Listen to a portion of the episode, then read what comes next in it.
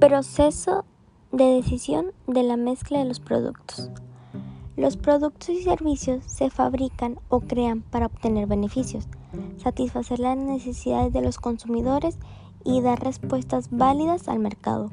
Por tanto, podemos decir que constituyen a la base de cualquier concepción de mercadotecnia.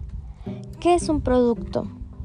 Un producto es un bien o servicio que con características tangibles e intangibles a través de las cuales puede satisfacer necesidades y deseos de los clientes. Las características tangibles o físicas de los productos, por ejemplo, su peso, su tamaño, etc. Entre tanto, las características intangibles hacen referencia a lo que el cliente percibe de él, como por ejemplo, prestigio, durabilidad, exactitud, etc. Las características del producto son inherentes a él y son las que dan lugar a las percepciones del cliente. Podemos definir también como producto cualquier cosa que recibe un intercambio. Es un complejo de atributos tangibles que incluyen productos o beneficios funcionales, sociales, sociológicos. Veamos algunos ejemplos. Un producto en empaque barato produce en el cliente una percepción de que el producto es de baja calidad.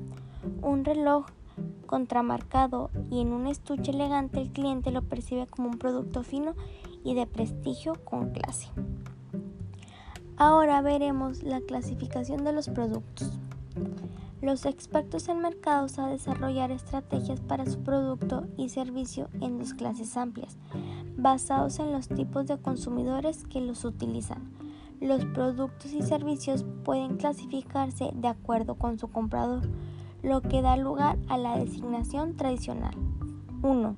Productos de consumo masivo. 2. Productos industriales. Ahora veremos el desarrollo y la administración de productos. Los nuevos productos se clasifican como nuevos para el mundo, líneas nuevas de productos adicciones a líneas de productos existentes, mejoras o revisiones de productos actuales. Para sostener o aumentar las utilidades, una empresa debe introducir por lo menos un producto exitoso antes de que un producto anterior llegue a la etapa de madurez y los niveles de utilidades empiecen a descender. Productos de consumo masivo. Son los que adquiere una persona, familia o núcleo de convivencia para su consumo.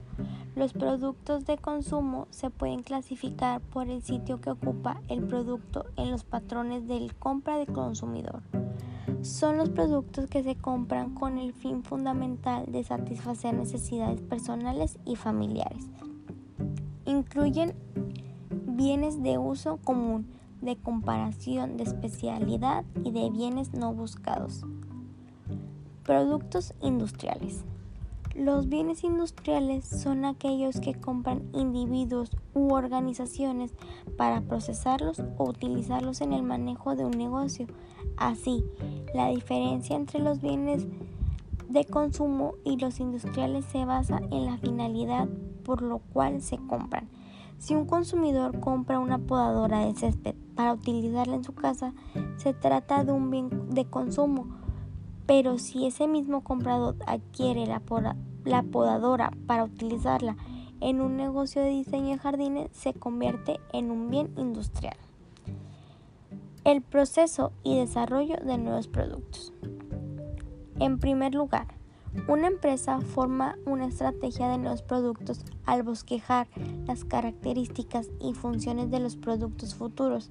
A continuación, clientes, empleados, distribuidores, competidores y personal interno de investigación y desarrollo generan nuevas ideas de nuevos productos. Si el concepto del producto parece viable, pasa a la fase de desarrollo, donde se determina la factibilidad técnica y económica del proceso de fabricación. Después de las pruebas iniciales y su refinamiento, la mayoría de los productos se presentan en un mercado de prueba para evaluar la respuesta de los consumidores. Por último, los éxitos en el mercado de prueba impulsan la comercialización plena. Por último, hablaremos del ciclo de vida del producto. El ciclo de vida del producto se divide en etapas, las cuales corresponden a una tendencia de las ventas del mismo. Así se pueden identificar cuatro etapas que definen a continuación. 1. Etapa de introducción. 2. Etapa de crecimiento. 3. Etapa de madurez. Y 4. Etapa de declinación.